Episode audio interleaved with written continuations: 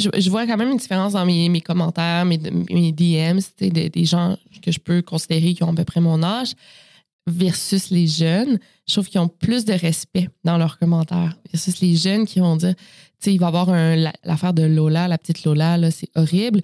Tout le monde m'écrit, des jeunes m'écrivent pour faire une vidéo sur le sujet. Je suis comme, hey, genre, laissez refroidir son corps, là. Tu sais, c'est comme trop rapide. Fait que je peux voir un peu, puis c'est peut-être un manque de maturité, un goût de sensation forte. Puis aussi, avec tout ce qu'on voit sur TikTok, peut-être qu'ils ont le goût de toujours plus, euh, plus trash, là, plus intense.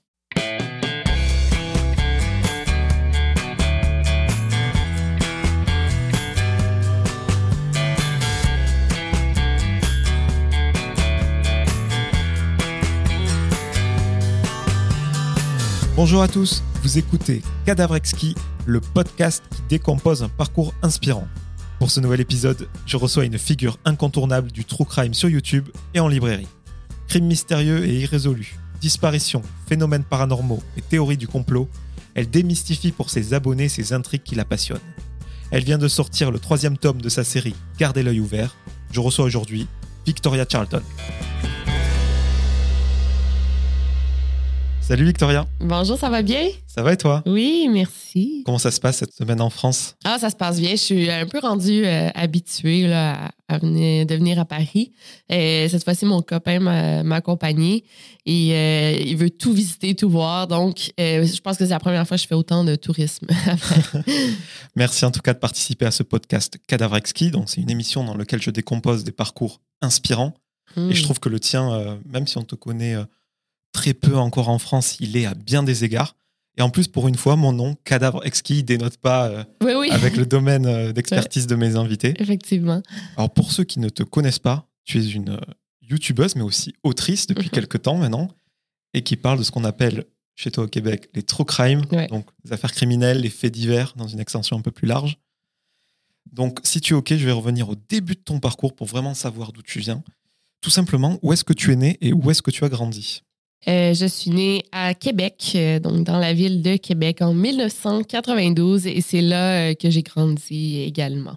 Ils faisaient quoi tes parents comme métier? Ma mère était, ben, elle est encore fonctionnaire, donc c'est un peu, elle travaillait pour le ministère de l'Immigration, pour, je pense, la Société d'assurance automobile. Bref, c'est pas très important. Et là, elle travaille dans un centre de détention, donc dans une prison aux ressources humaines. Euh, c'est quand même cool comme métier. Et mon père, il a travaillé euh, en publicité. Euh, Il a fait un peu de tout. Maintenant, il est vendeur. il vend des, des beaux, des bails, des beaux. Comme bail au pluriel, Ouais. dans- pour une euh, résidence de personnes âgées. Et est-ce que la culture, quand tu vivais encore sous, sous leur toit, elle était présente chez toi? Est-ce qu'il y avait beaucoup de musique? Est-ce que tu avais accès au cinéma? La télé était allumée? Mm. Oui, eh ben, je vivais plus avec ma mère. là. J'étais euh, comme à temps plein chez ma mère, les week-ends euh, chez mon père, parce qu'ils sont séparés depuis très longtemps. Et mon père lit beaucoup, ma mère ne lit pas vraiment. Euh, mais mon père lit comme des biographies de joueurs de hockey. Il lit- d'autres livres aussi, mais c'est son top. Euh, sinon, euh, ma mère écoutait beaucoup de musique, oui, cinéma. Mais mon goût de lire, ça vient, tu sais, ma passion pour la lecture, ça vient pas vrai. Je pense pas que ça vienne de mes parents parce que depuis que j'ai 4 ans, je lis énormément. J'ai toujours un bouquin euh, dans la poche, là. Ben, sous la poche. Comment on dit ça? Dans, dans le Ouais, dans la poche. Ouais, c'est ça. Mais je pense pas que ça vienne de mes parents. Et c'était quoi tes ouvrages de référence justement euh, à l'époque? Qu'est-ce que c'est qui t'a marqué? Euh, lu- je me rappelle un roman que j'avais lu, ça s'appelait Le roman de Sarah. Euh, C'était un roman pour adolescentes. Je, je l'em- je l'empruntais toujours à la bibliothèque comme après, genre une fois après l'autre, toujours, toujours, toujours. Et c'est étonnant parce que j'ai eu la la- l'autrice du roman de Sarah. Elle a été ensuite ma professeure à l'université. J'étais très contente, ouais. Mais j'allais. euh, Sinon, j'ai lu ben, Harry Potter. Les premiers, j'ai pas terminé euh, la série. Après, je me suis racheté tous les livres euh, récemment, puis je les ai pas, je les ai pas terminés. J'aime pas ça tant que ça, Harry Potter. Ouais, j'aime ça un peu, mais pas tant que ça. Fait que euh, c'est pas mal ça que j'ai lu. Euh, je lisais des chairs de poule, mais vous avez pas ça ici. Si, Cher Chair de, Poule, bah, ouais. notre génération, on a à peu près le même âge. Ouais. C'était justement notre euh, petit accès aux frissons. Oui, exactement. Ça, j'aimais. Ouais, c'est ça. OK, je savais pas que vous aviez. Ça, j'aimais beaucoup aussi. Euh, il paraît justement que là, on te connaît à travers une carrière euh, dans le true crime, que ce soit par livre aujourd'hui, mais aussi sur YouTube et maintenant par podcast également. Mais tu rêvais d'être écrivaine euh, romancière au début, je crois. Oui, euh, ben, même pas rom- romancière nécessairement, juste écrivaine. Euh, depuis euh, toute petite, quand on me demandait ce que je voulais faire dans la vie, je disais toujours écrivaine. Et ensuite, on me dit, ouais, il n'y a pas beaucoup d'écrivains qui, qui, vivent, qui vivent de leur plume. Donc, j'ai changé. J'ai dit, après, je voulais aller en publicité, mais mon rêve principal, c'était vraiment d'être écrivaine. Je savais pas écrire quoi, là, mais juste vivre d'écrire des livres. Et d'ailleurs, si je suis bien renseigné, t'es pas passé par les voies classiques pour être édité, t'as pas envoyé ton manuscrit aux maisons d'édition, tu as lancé ta chaîne YouTube à l'époque, Ouais. justement pour détourner la voie officielle, Oui. oui. constituer une audience, avoir une notoriété, ensuite une légitimité, Ouais. et puis publier les livres. Ouais, c'était quand même un, un long parcours, pas très, pas très sûr. Tu sais, C'était pas sûr que j'allais publier. En fait, c'est c'est pas juste pour ça, mais euh, ça m'a donné euh, une motivation à partir de ma chaîne YouTube. Puis je suis publiée, on va se le dire, dans une maison d'édition que j'adore. Ils sont super gentils, ils sont super, ils m'encouragent beaucoup. Mais eux, ils, publient beaucoup des livres de personnalités publiques, entre guillemets, qui ont déjà une audience. Euh, il y a d'autres maisons d'édition, par exemple, mon co-auteur dans mon livre Et tombe les têtes, lui, son premier roman, euh, il a fait de la méthode classique. Il a envoyé des manuscrits à plein de ma- maisons d'édition et il y en a une qui a vraiment accroché sur son écriture. Moi, c'est ça, j'ai eu une autre manière de faire les choses. Mais en fait, je pense que c'était là, parce qu'il y a beaucoup de YouTubeurs qui sortent des livres, là, on va se le dire, puis beaucoup de personnalités. Mais je pense que, tu sais, moi, j'ai un, un baccalauréat, une maîtrise en littérature. Donc, c'était un peu la voie, fa- pas la voie facile, non, pas la voie facile, je veux dire, c'était un peu la, le, le, compte- le chemin là, à prendre. là. Bah, moi, je jette pas la pierre aux influenceurs ou youtubeurs qui font des livres, parce Moi non que plus, quand ils sont édités dans des maisons d'édition comme toi, ben, forcément, fort de leur notoriété, beaucoup de gens vont acheter leurs livres, parfois même sans se renseigner sur ce qu'ils produisent. Ben, ça fait marcher l'économie. euh, Ah, je suis, je complètement d'accord. Puis euh, moi, je me fais toujours dire, ben, les parents, mettons, qui accompagnent leurs enfants dans les, les files d'attente pour, euh, faire, pour des séances de dédicace, ils me disent toujours, ma fille n'a jamais lu avant aujourd'hui et là, elle lit tes livres. Euh, fait que c'est super cool, ça. Et même euh, le lancement de la chaîne YouTube, euh, ça t'a pas conduit tout de suite euh, à la maison d'édition, forcément, ni même au True Crime, parce qu'au début, tes premières vidéos, c'était 100 choses qui gossent, Ah ouais. comment être belle, donc un peu d'humour, un peu de Ouais. beauté. De vidéos, t'avais pas vraiment de thème précis à l'époque. Non, non c'est ça. C'était pas. je- C'était pas c'était humoristique, mais pas très drôle. tu. Fait que, puis c'était un peu de beauté, mais je suis pas très bonne en maquillage. Donc, mais je cherchais un peu ce que j'allais faire. Puis quand j'ai trouvé le true crime, effectivement, ça a été ma voix. Et puisqu'on parle de, de beauté, j'ai cru lire que tu as été cheerleader pendant tes études. Ah ouais! Et je te parle de ça parce que j'ai regardé la série Cheers sur Netflix. Cheers! Ah, c'est bon, hein? C'est ouais. incroyable. Ouais. Et nous, en France, on a cette vision des cheerleaders, donc des pom-pom girls, par ces films américains où ce sont simplement des, des femmes avec des. Ouais, pompons ouais. qui s'agitent au, au bord du terrain, alors que c'est un sport incroyable. Ah oui, puis euh, nous, mon copain, il a regardé quelques épisodes de Cheers avec moi, puis je lui disais, mais c'est vraiment comme ça. Nous aussi, au Québec, on est, ben, au Canada, États-Unis, c'est vraiment, euh, c'est du sérieux. Moi, j'avais trois pratiques par semaine. C'était des pratiques de trois heures, des entraînements en salle, plus les, les, les, les, voyons, les games de football, les jeux de football. Fait que c'était beaucoup, beaucoup, c'était de l'investissement. Je pouvais pas manquer une pratique. Si j'ai manqué une pratique, ça me prenait un billet médical. Bref, ça, oui, c'est comme ça. C'est comme dans Cheers. Bon, et la question incontournable, le true crime, il est arrivé comment? Mais c'est sûr que c'est arrivé euh, quand j'ai parti ma chaîne YouTube. En fait, je suis tombée. euh, bon, je, le- je raconte tout le temps l'histoire, mais je suis tombée sur l'histoire de Elisa Lam, que tout le monde connaît maintenant. Puis je suis vraiment devenue obsédée par cette histoire. Puis, euh, je, sérieux, j'écrivais sur les forums. Je, me rappelle, j'étais prof à cette époque-là. Et même, je racontais l'histoire d'Elisa Lam en classe à mes élèves. genre. Fait que j'étais vraiment obsédée. Puis j'ai décidé d'en parler sur YouTube, donc de faire une vidéo style True Crime. Mais euh, je dirais que, tu sais, même quand j'ai toujours regardé des, émissions de True Crime, ça m'a toujours passionné. Je lisais des, enquêtes policières, puis ça m'intéressait. Mais euh, ce que j'ai aimé, moi, dans ta chaîne, c'est que voilà, tu, tu dis qu'Elisa Lam, par exemple, tout le monde connaît, mais moi, je l'ai connue euh, par toi. OK? Si Ah tu ouais? permets euh, de populariser des, des, des affaires euh, pas du tout médiatisées. Après, tu as parlé de sujets qu'on on connaît, O.J. Simpson, même de disparitions qu'il y a eu chez nous, la tuerie de Nantes, euh, du Ouais. pont de Ligonesse. Par exemple, grâce à toi, j'ai découvert euh, cette euh, Emma Flitlop, Philippe Hoff, une ouais. britanno-colombienne qui s'est évanouie dans la nature en 2012. Ouais. Gypsy Rose, une jeune américaine qui a tué sa mère après que cette dernière ait fait croire à tout le monde que son enfant était Ah ouais, malade c'est fou ça. en l'empoisonnant. C'est quoi ta, ta ligne euh, éditoriale? C'est vraiment les disparitions non résolues? C'est comme ça qu'on pourrait résumer Euh, je pense que les vidéos que je préfère faire, c'est vraiment ça, les disparitions, meurtres irrésolus, quand c'est pas résolu. Euh, J'aime bien. Par contre, j'aime aussi les grosses histoires américaines, comme vraiment qui, ont connu beaucoup de médiatisation. Là, en ce moment, je suis en train de lire, euh, pour faire une vidéo longue, euh, l'affaire de Anand Sayed, le, podcast Serial, euh, que tout le monde... euh, je suis en train de lire l'affaire. J'ai d'ailleurs écouté le podcast Serial, j'ai adoré, mais pour une vidéo, il fallait que je lise le livre. Bref, c'est ça, des grosses affaires américaines que ça, j'aime beaucoup. Il y a malheureusement de tas d'affaires comme celle-ci. Entre Reddit, Google Alert, tes fans qui doivent te dire Par- parle de ça, parle de ça, Ouais. parle de ça. Tu peux, tu peux faire des années comme ça. Ah oui, euh, des sujets, il va toujours en avoir. Euh, j'ai récemment, en fait, j'ai avant, j'écoutais beaucoup euh, les demandes de mes abonnés, puis j'avais fait une liste de tous les sujets, puis euh, euh, quand euh, je lisais, bon, ok, je vais faire là-dessus. Puis des fois, je, je faisais des vidéos qui me tentaient moins un peu là. Euh, tout le monde me demandait de faire une vidéo sur un sujet, puis ça, on dirait que ça me ça m'inspirait pas. Et là, maintenant, je fais juste m'écouter moi. je fais des vidéos qui me, des sujets qui m'intéressent, même si c'est trois semaines de suite des disparitions. Si c'est ce que j'ai envie de faire, je le fais parce que c'est sûr qu'après six ans, il faut garder la flamme active. Il faut que je fasse des sujets qui me passionnent. Puis, euh, fait que je m'écoute, puis je pense que ça fonctionne bien. Puis si ça te passionne, tu mettras plus de cœur à faire la vidéo, elle sera plus qualitative. Et tes ah oui, il y a une différence, là. Ouais, ouais. En France, euh, enfin, je- tu dois le savoir, en, en France, les, les faits divers, dans le journalisme, ils sont pas très considérés. On dit que c'est le bas-fond du journalisme. Et pourtant, en termes de, de grand public, ça, ça fascine au- autant que ça répulse. Euh, preuve en est, il y a un magazine en France, Society, alors qu'on dit que la presse papier ne se porte pas très bien, qui a vendu 400 000 exemplaires sur euh, du pont Ouais, de Ligonnès. ouais. Pourquoi les gens ils consomment ce genre d'histoire? Est-ce que c'est pour mettre un peu de frisson dans leur vie, un peu d'adrénaline?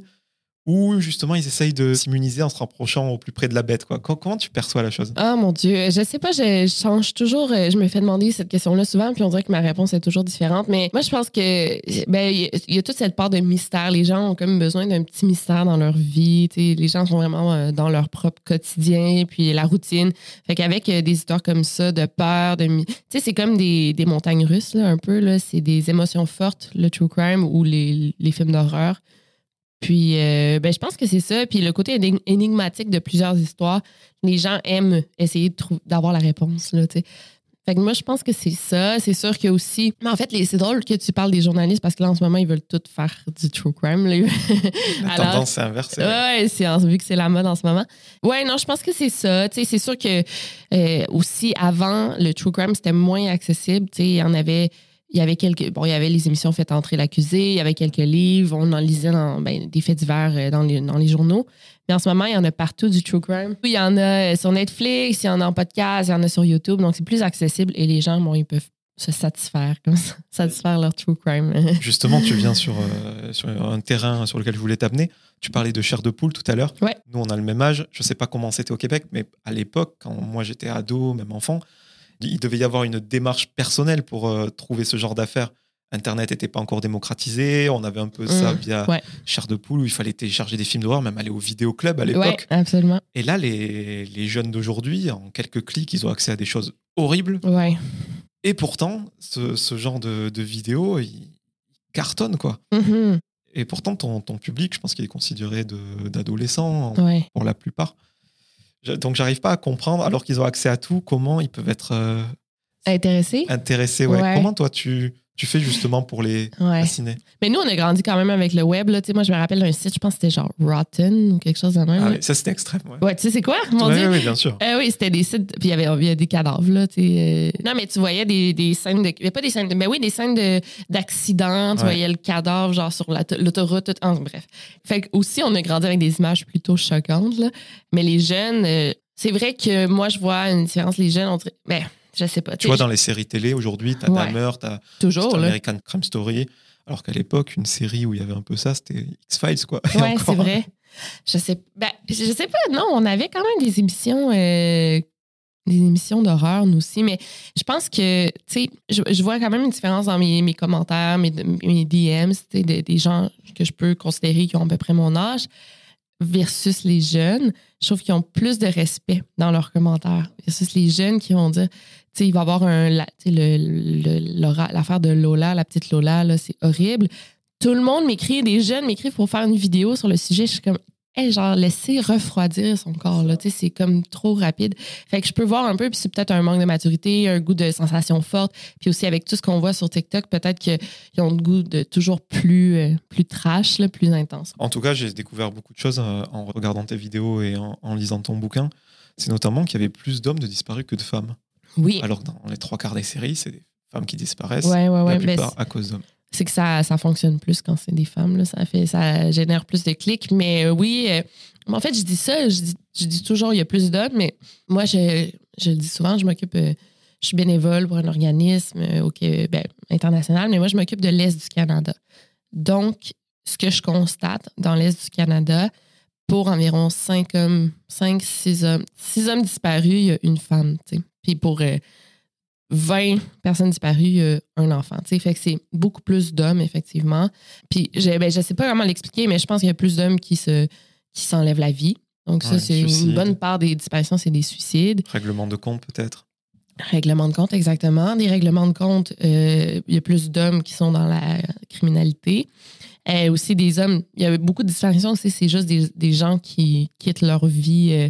c'est drôle parce que là, je passe du coq à l'âne, mais je faisais des recherches pour, une, pour ma série télé et il y avait une jeune femme qui était disparue depuis quelques années. On pensait qu'elle avait fugué. Finalement, on l'a retrouvée, la jeune femme, mais elle était comme Je veux pas être retrouvée. tu sais. Je suis rendue adulte, je veux pas être retrouvée.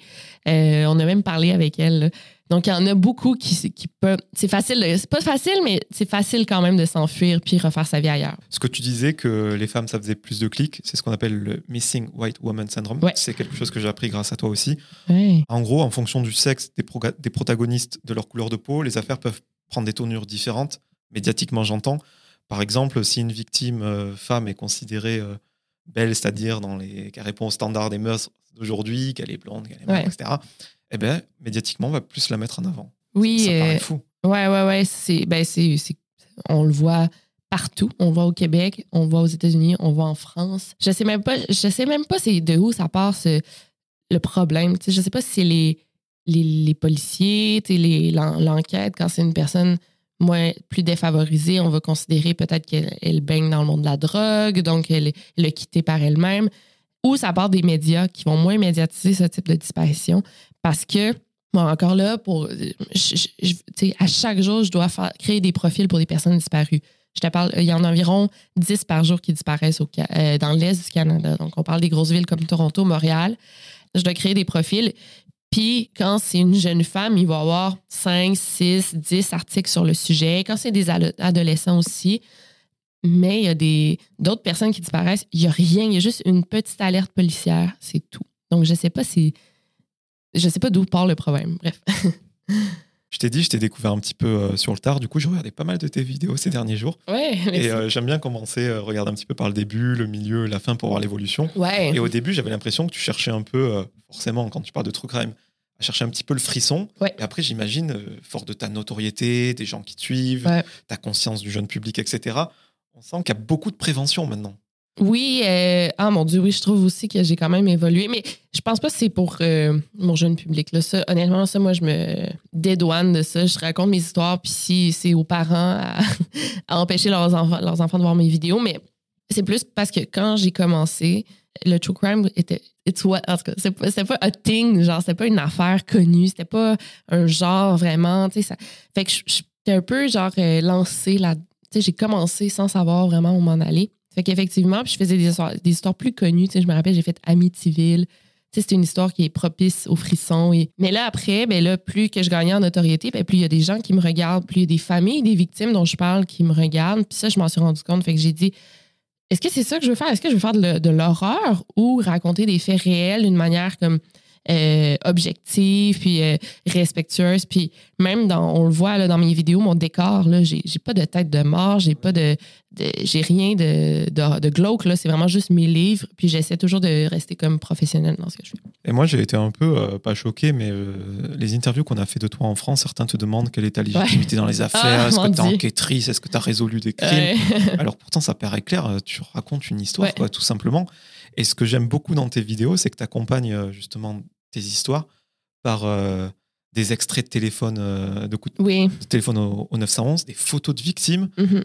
euh, des extraits d'interviews de la famille. Bref, est-ce que l'accès à ce genre de documents au Québec il est plus facile qu'ici en France? Parce qu'en France, rien que pour une vidéo de caméra surveillance, je sais que c'est un enfer à récupérer. Ben, ouais, en fait, c'est pour ça que j'aime pas faire des histoires françaises ou québécoises. J'en fais des fois, mais c'est pour ça que c'est des histoires américaines qu'on a accès à tout ça. Aux États-Unis, c'est pas les mêmes lois. Toutes ces affaires-là, les, les faits divers sont beaucoup plus médiatisés. Euh, les rapports d'autopsie sont, sont, sont publics. Ben, au, au Québec puis en France aussi, mais il faut les demander. Bref, fait que des histoires québécoises ou françaises, c'est tellement difficile de trouver des informations. C'est difficile de rendre ça comme un peu intéressant, entre guillemets.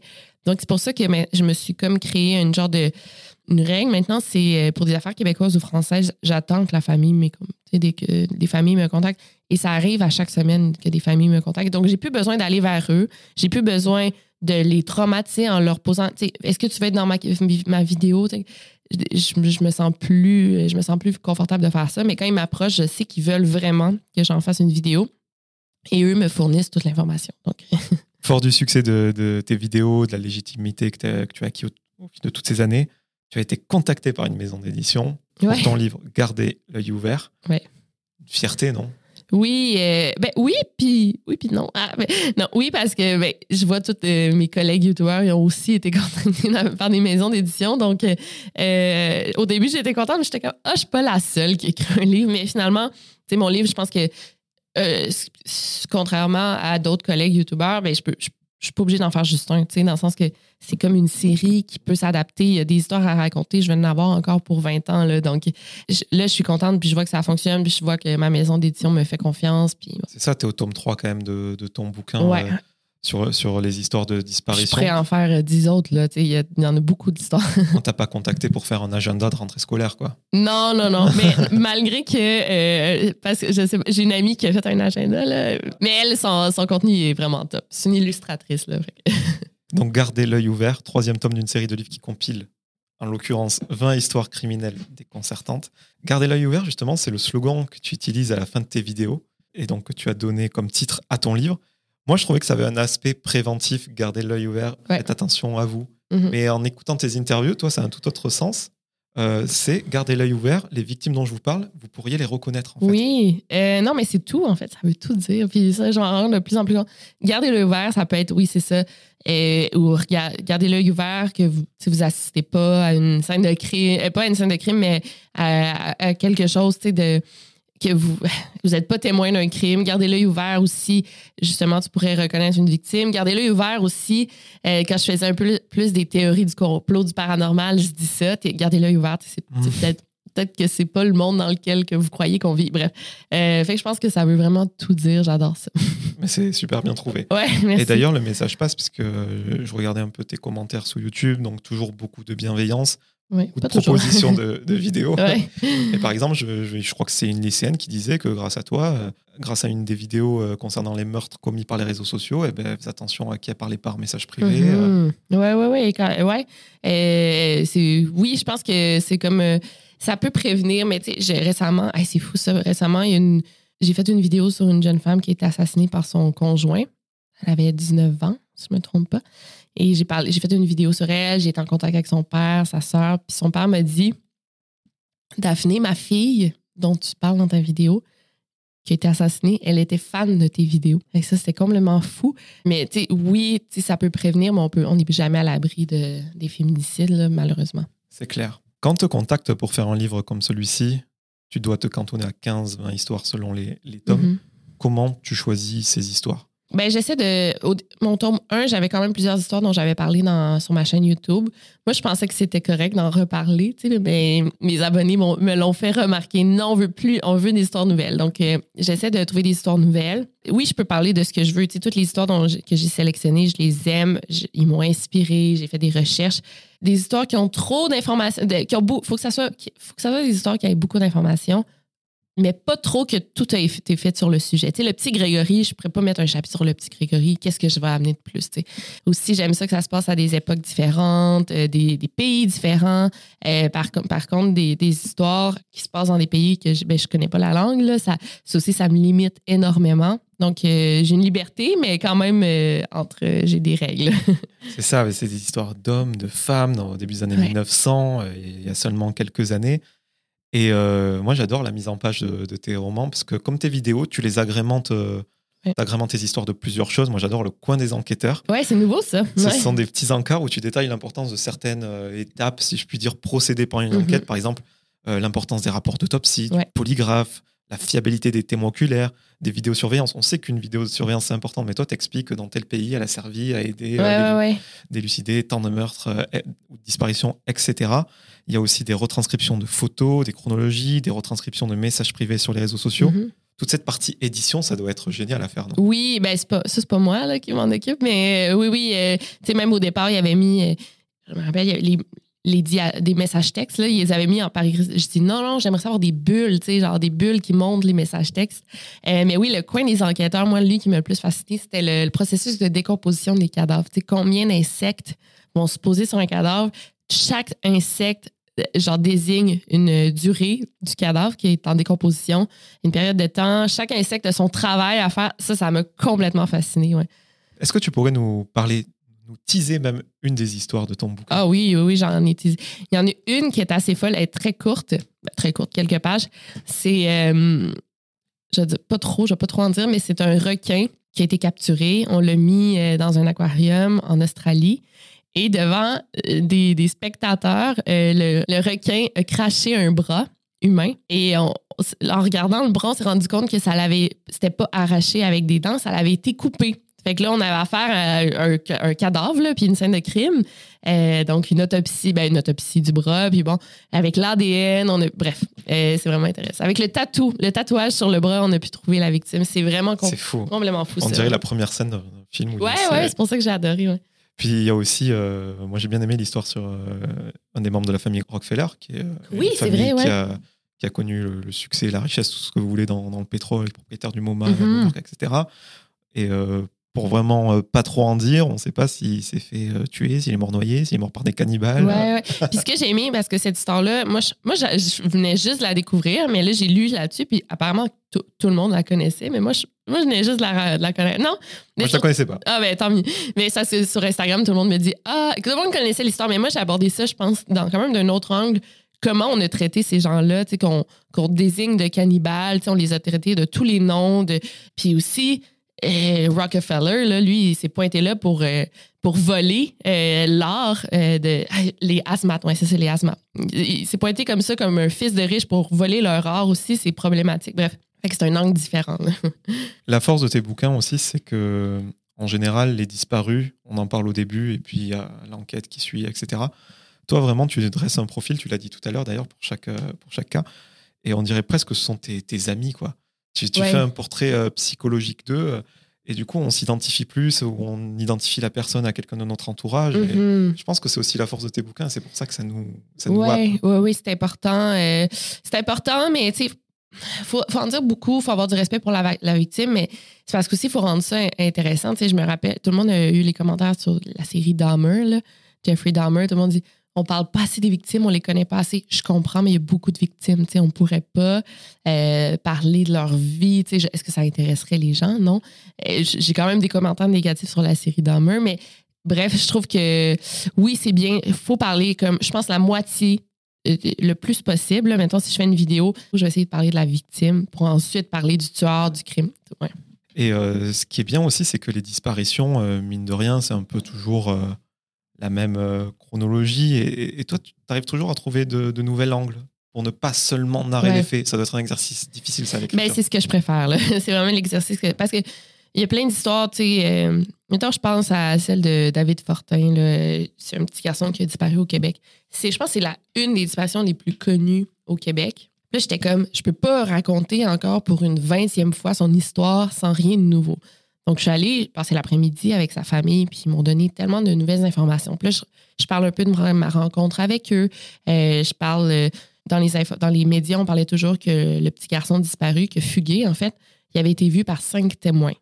Mais là, je parle de chacun des témoins, tous les témoignages. Là, ça rend vraiment les témoins crédibles. C'est beaucoup plus intéressant, je trouve. Fait que j'essaie de trouver un angle différent, effectivement. Bah, bravo, ça doit pas être évident. Merci.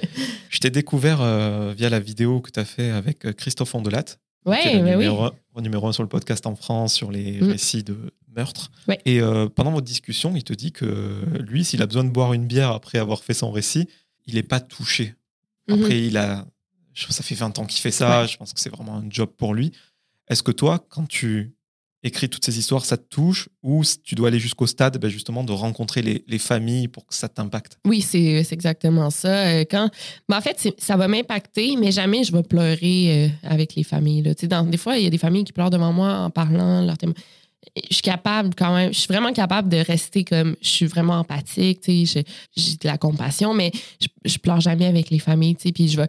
Mais ce, que, ce qui est différent, quand je, je rencontre les familles, après, on reste en contact, puis ça devient mes histoires euh, préférées que je, dont je parle toujours dans les médias, puis je veux vraiment qu'elles soient résolues. Je pense que c'est arrivé une ou deux fois qu'en faisant mes recherches, j'étais vraiment dégoûtée de, de l'histoire.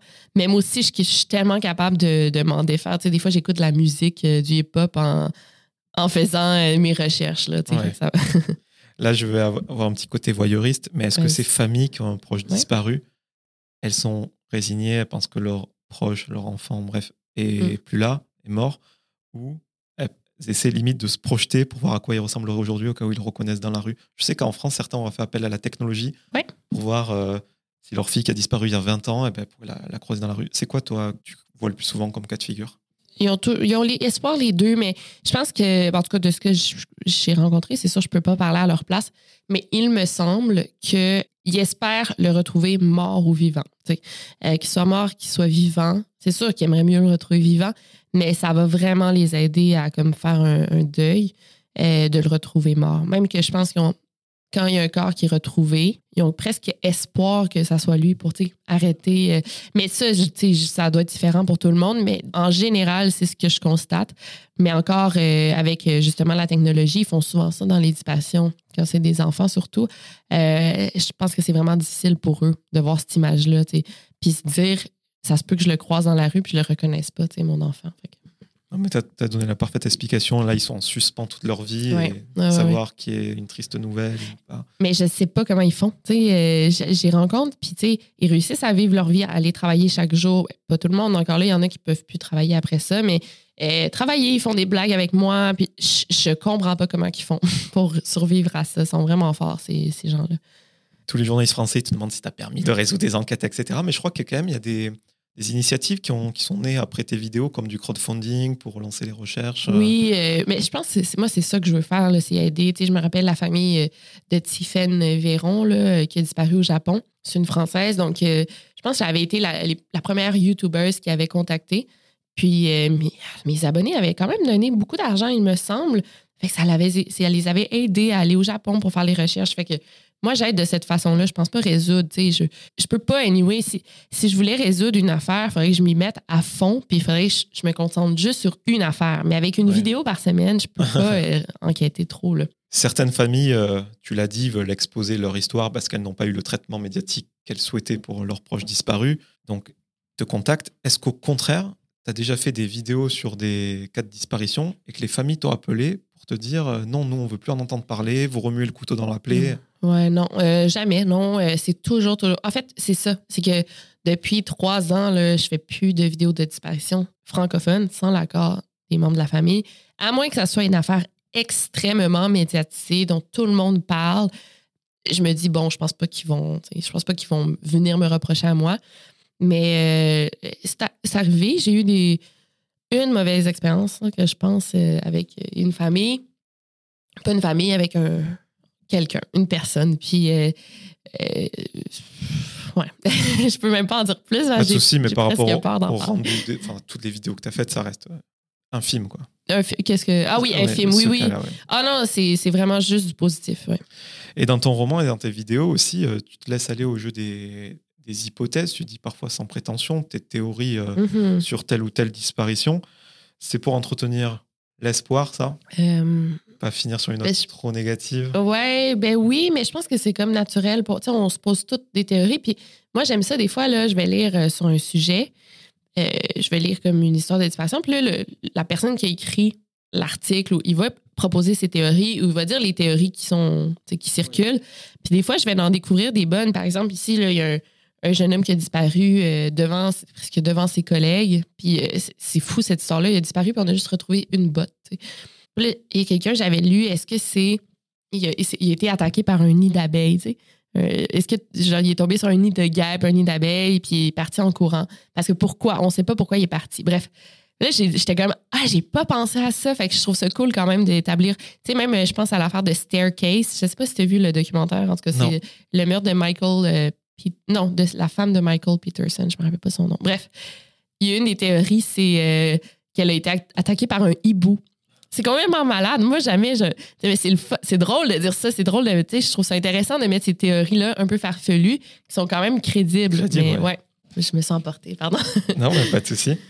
Euh, tu parlais tout à l'heure de la série euh, Dahmer, donc l'histoire de Jeffrey Dahmer, qui est un des euh, tueurs les, les plus connus euh, des États-Unis. Il y avait eu déjà des, des choses sur lui sur Netflix, mais là, c'est vrai que là, à travers la fiction et cette série, enfin en France en tout cas, aux États-Unis, ça a explosé. Mhm.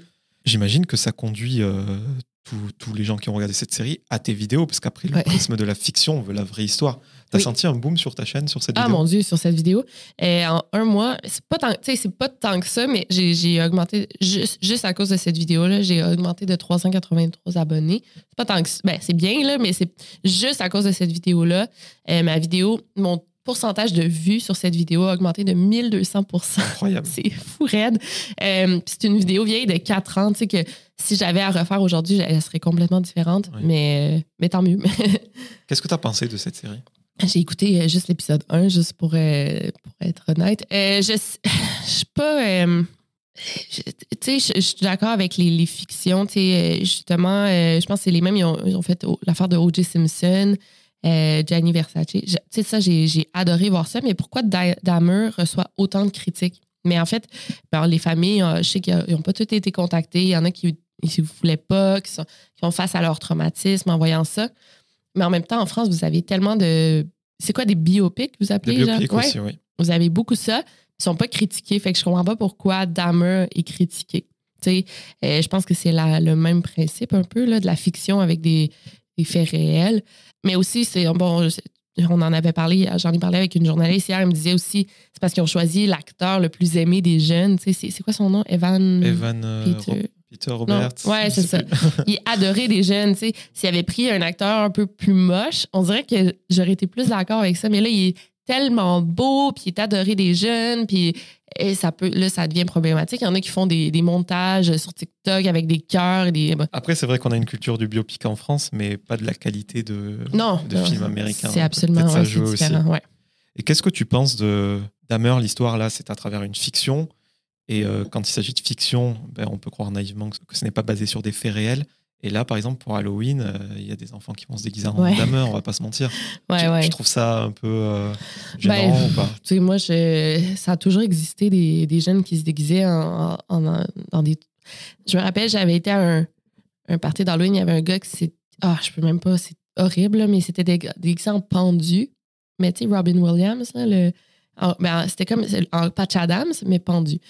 Il y a toujours des gens qui veulent choquer. Des enfants qui. Moi, si j'étais un parent, jamais je laisserais mon enfant. Mais l'Halloween, ça, ça dépasse toujours les bornes, tu sais. Bref. Ouais, que, border. Ouais. Tu as vécu six ans au Mexique euh, avant de retourner donc chez toi euh, au Québec. Ouais. Euh, je voulais savoir, est-ce que tu avais senti une différence dans le traitement de l'information au sujet des disparus? Parce qu'au Mexique, il y a des tas de Ah, disparus. C'est fou, ouais. En fait, c'est tous les disparus au Mexique n'ont pas d'importance. C'est comme aux yeux des médias, là, ils font pas d'articles sur eux. Il y a pas de, c'est pas médiatisé aucunement les disparitions. Encore là, sauf si t'es une belle fille, euh, jeune, riche. Mais non, il y en a tellement que c'est. Tu je- pourrais. Moi, même moi, des fois, je voulais parler de disparition euh, ou de meurtre euh, mexicain. Puis j'avais pas beaucoup de choix parce qu'ils étaient tous pas médiatisés. Et dis-moi si je me trompe, mais il y a même des journaux qui titrent des, des jokes quoi, par rapport au. Ah oui, ouais, c'est vrai, c'est fou. C'est vrai, ils font des jeux de mots avec. Genre, euh, pour euh, que les auditeurs soient au courant, enfin, moi j'avais lu quoi? Il ne l'a même pas emballé avant de le jeter du pont. Enfin, euh, Ah oui. Ou genre, euh, ah, c'était la, la chanteuse de Cranberries, là, le, le Ouais. groupe. Elle est décédée il y a pas longtemps, me semble. Dolores, oui. Ouais. Et il avait fait genre, maintenant, elle est une vraie zombie. Ah ouais. C'est Ouais, quel enfer. Ouais, je- puis non, puis ils mettent des photos. Ça, je trouve ça drôle, mais c'est pas drôle. Mais ils mettent des photos, mais ça c'est horrible. Ils mettent des photos des cadavres là, sur- en première page de- des magazines, des journaux, avec le sang et tout là, puis tu vois le, la- le visage qui a été battu à mort. C'est horrible. Ça, je, je comprends pas cette culture-là de, de mettre ça en première page. On l'a dit, il y a la chaîne YouTube, il y a les- la série de livres Gardez l'œil ouvert, dont le tome 3 Ouais. est sorti. Et il y a aussi, tu en as parlé tout à l'heure, Et tombe les têtes, Ouais. que tu as écrit avec Alexandre Soublière, donc à quatre mains, Mhm. et qui était ton auteur préféré. Oui, absolument. Oui. Ça, c'est un rêve qui se réalise là. Ouais, ouais, j'étais vraiment contente. Il m'a contacté pour qu'on écrive euh, le livre. En fait, au départ, il voulait seulement s'ins- s'inspirer de moi pour le personnage principal. Puis, euh, il m'a proposé d'écrire euh, l'histoire à deux. Et j'ai accepté tout de suite. Puis, ça a été un beau projet. On compte faire un tome 2. Euh, mais on- je prends un petit, une petite pause d'écriture. C'était beaucoup. Et de passer euh, de la narration de faits réels à la fiction pure, même si j'imagine que vous avez dû utiliser des, des mécanismes que vous avez euh, observés au fil de toutes Ouais. ces vidéos, toutes Ouais, ces ouais, histoires. euh, Est-ce que c'est complètement autre chose? Parce que par rapport à l'écriture de script de ces histoires-là, là, un roman, une fiction, est-ce que c'était plus dur que ce que tu ne pensais? Oui. Est-ce que ça a été euh, Ah, c'était beaucoup plus dur. Heureusement, euh, j'étais avec lui, puis euh, il écrit, lui, il écrit tellement bien, je trouve. J'adore son écriture, évidemment. Puis lui, il a beaucoup de facilité avec les romans. C'était genre deux fois, trois fois plus difficile que je pensais parce que euh, moi, je suis habituée dans les faits réels. Fait que l'histoire, elle existe. Moi, il faut que je la, l'écrive à ma manière. Mais là, c'est inventer une histoire. Ouais, c'est difficile. Puis surtout, mais en fait, ce qui est difficile dans l'écriture, souvent, là, quand tu as un contrat de livre, c'est que tu as un deadline à respecter. Fait que, tu sais, il y a des journées que tu n'as pas d'inspiration. Tu as vraiment le syndrome de la page blanche, mais tu dois quand même écrire, sinon tu n'arrives pas dans tes deadlines. Fait que ça, c'est, je pense que c'est la partie la plus difficile. Puis en plus, un roman, ben, c'est ça, il faut, faut que tu crées. Donc, c'est, bref, c'est, c'est quelque chose. Je sais plus pour quel livre c'était, mais j'avais lu que tu avais signé en février et en juin, tu devais rendre le, Euh, ouais, ben pour ça, là, je l'ai écrit, euh, mon Gardez l'œil ouvert 3, j'ai, je pense que je l'ai écrit en 3-4 mois. Là. Ah, c'était fou. Ah ouais, t'as plus de vie là. Non, non, non, c'est ça. J'avais plus de vie, puis il fallait que je continue mes vidéos. Oui. J'ai- je, je tournais un peu encore ma série télé. Euh, ouais, c'est quelque Justement, chose. la série télé, donc j'imagine c'est euh, au Québec? Ouais, seulement au Québec, C'est quoi comme format? Ah, c'est tellement cool. C'est six épisodes d'une demi-heure. Euh, ça, c'est vraiment mon projet, un de mes projets préférés. Là. Euh, C'était, on enquêtait sur trois disparitions assez récentes. J'étais vraiment sur le terrain, j'interviewais des suspects, on découvrait des, choses au fur et à mesure que l'enquête avançait. Même qu'une une des disparitions, là, moi, je trouve qu'on était sur le point de la résoudre. Même à un moment, on, a, on, pense, on, se dit, on avait établi une théorie que le corps de l'une des victimes pourrait être sur un terrain protégé. C'est un terrain protégé parce que c'est un terrain de, des motards, d'un groupe de motards. Mais là, c'est vraiment, on a théorisé ça. Mais j'étais comme, ben let's go, il va. Il y avait 10 caméras de surveillance. euh, C'était protégé par des barbelés. J'étais comme, let's go, on va fouiller. On, on amène un chien. Puis genre, bref, on a calmé mes ardeurs, mais ouais. C'est génial. C'est quoi la suite pour toi? J'imagine que garder l'œil ouvert, il n'y a pas de raison, ça va continuer. Un autre roman, tu l'as dit avec Alexandre, pas tout de suite. Les vidéos continuent. Oui, euh, j'ai un podcast qui sort le mois prochain. Un podcast. Ouais, euh, c'est, euh, ça va s'appeler Post-Mortem. C'est six épisodes de 30 minutes, euh, huit épisodes de 30 minutes, parce qu'on a- on en a rajouté deux sur un meurtre euh, des années 80 qui a eu lieu euh, à Montréal. Puis on enquête vraiment sur le meurtre. Euh, on interroge des témoins, on interroge les policiers. Ça s'annonce très bien. Ça va être des séries? Ouais, c'est ça. Ok. Et puis il y a le, t'as ton podcast aussi qui est la déclinaison de tes vidéos YouTube. hein. Voilà. Ouais, c'est ça. Génial. Tu es vraiment en 360. Ah ouais. Et tu sais, en France, je sais pas si c'est pareil euh, au Québec et si même tu sais ce qui se passe ici, mais quand quelqu'un est connu pour un domaine, eh ben, il reste enfermé à vie Ah ouais, dans ce hein. domaine-là. Par exemple, euh, un chanteur qui veut s'essayer à la comédie, c'est mal vu. euh, ah mon alors qu'aux États-Unis, on sait que tu peux avoir plusieurs carrières et, et être apprécié à ta juste valeur. C'est même encouragé au Québec hein, de faire ça. Ouais. Est-ce que toi, si c'est pas le cas, bon, t'as pas de raison de t'inquiéter, mais euh, t'as pas peur d'être enfermé dans quelque chose avec le true crime et que toute ta vie on Ouais. t'attende dans ce créneau-là Parce que là, tu t'épanouis, etc. Ouais, Ou ouais. Peut-être dans 10 ans, tu auras fait le tour, tu voudras voir autre chose. Ça te fait pas peur? Euh, ben en fait, euh, je pense que c'est pour ça que je veux faire de la télé. Euh, ben j'en fais un peu, là, puis je veux, j'ai d'autres projets télé qui s'en viennent. Puis je pense que c'est ça, parce que si, mettons, le true crime fonctionne plus, ou je pourrais continuer à écrire des livres, je sais pas sur quoi, ou animer des émissions de télé qui n'ont pas de lien avec le true crime. Moi, j'aime vraiment le côté enquête, mais je pourrais faire des enquêtes qui n'ont pas de li- lien avec des faits divers. Là. Ouais, je pense que ça serait ça pour le moment. Victoria, quelques petites questions en rafale pour terminer cet entretien Absolument. et mieux te connaître, du moins sous un angle différent. Ouais. Ton adresse incontournable quand tu viens à Paris? Mais là, j'ai vraiment. Hier, ça fait deux fois qu'on va au Bénédicte, le restaurant dans le Marais. J'adore parce qu'il y a un drink, un cocktail que j'adore au kiwi. J'en prends deux, trois à chaque fois. Ce n'est pas pour te passer la pommade, mais l'accueil de ta communauté euh, française est incroyable à chacune de tes venues. Ouais, absolument. Oui, oui. euh, ça fait quoi d'avoir cette attente autour de toi dans un pays euh, de l'autre côté de, de l'Atlantique? Ouais, c'est toujours un peu incroyable. là. Je m'y attends pas. Puis euh, même, tu sais, ce soir, j'ai une séance de dédicace. Puis je me dis, ah, il y aura, pas, il y aura personne. C'est compliqué en ce moment, les transports. Il y aura personne. Mais j'ai hâte de voir. Est-ce que tu as une peur irrationnelle? Oui, vraiment les insectes. Mais genre plus que. J'ai plus peur des insectes que marcher seul le soir. là. C'est vraiment. euh, c'est irrationnel, oui, vraiment.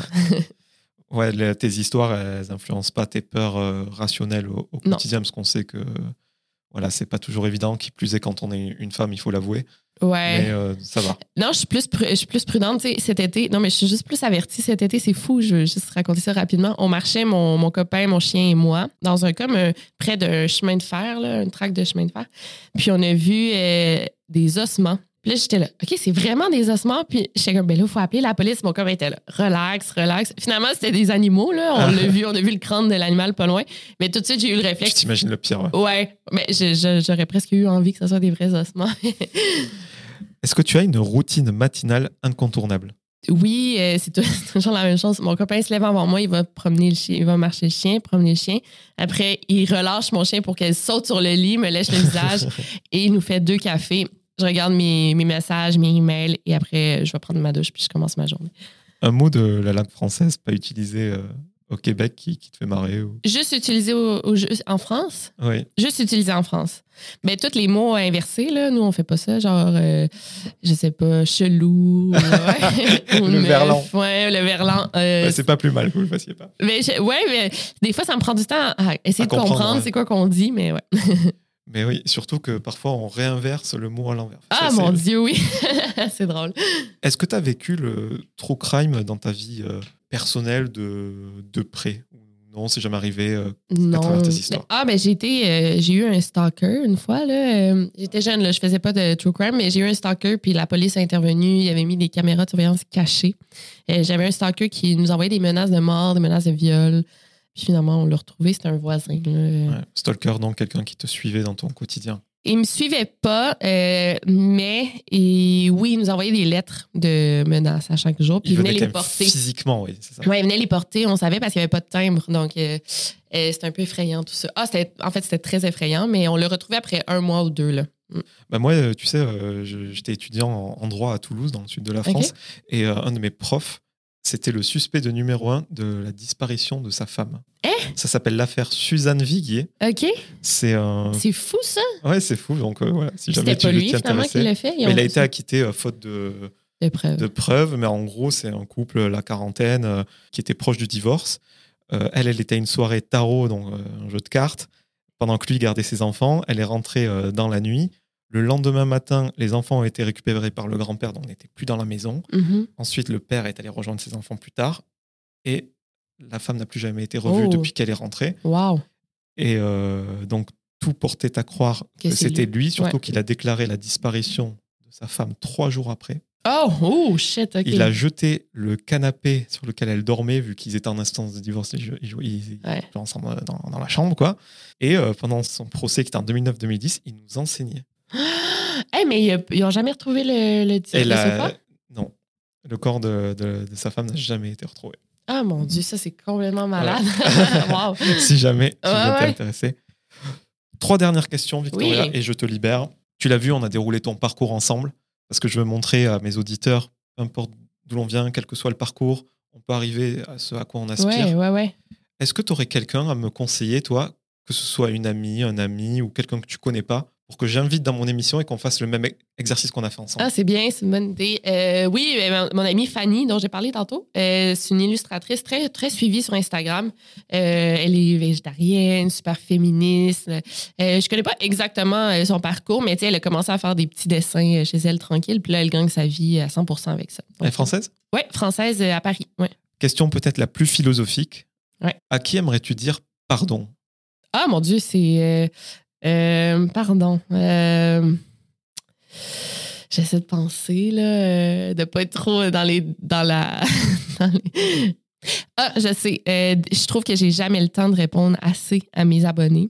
Là, c'est un peu plus léger, mais tu sais, des fois, ils m'écrivent des longs messages. Je les vois, puis je dis, Ah, je vais répondre tantôt, puis j'y pense pas, puis j'essaie le plus possible, mais ils m'écrivent tellement, ils m'envoient tellement d'amour, puis j'ai pas le temps de leur répondre. Ça doit être frustrant d'avoir autant de, de bienveillance, Oui. d'amour.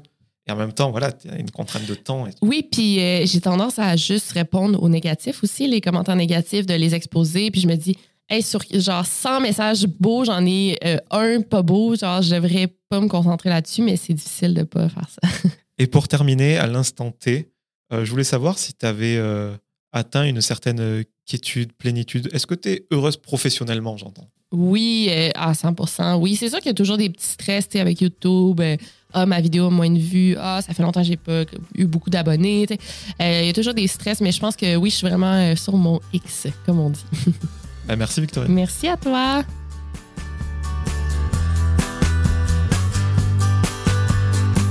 Merci à toutes et à tous d'avoir écouté cet épisode avec Victoria Charlton.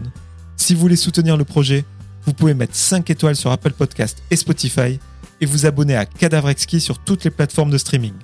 Je vous donne rendez-vous très bientôt en compagnie d'un nouvel invité.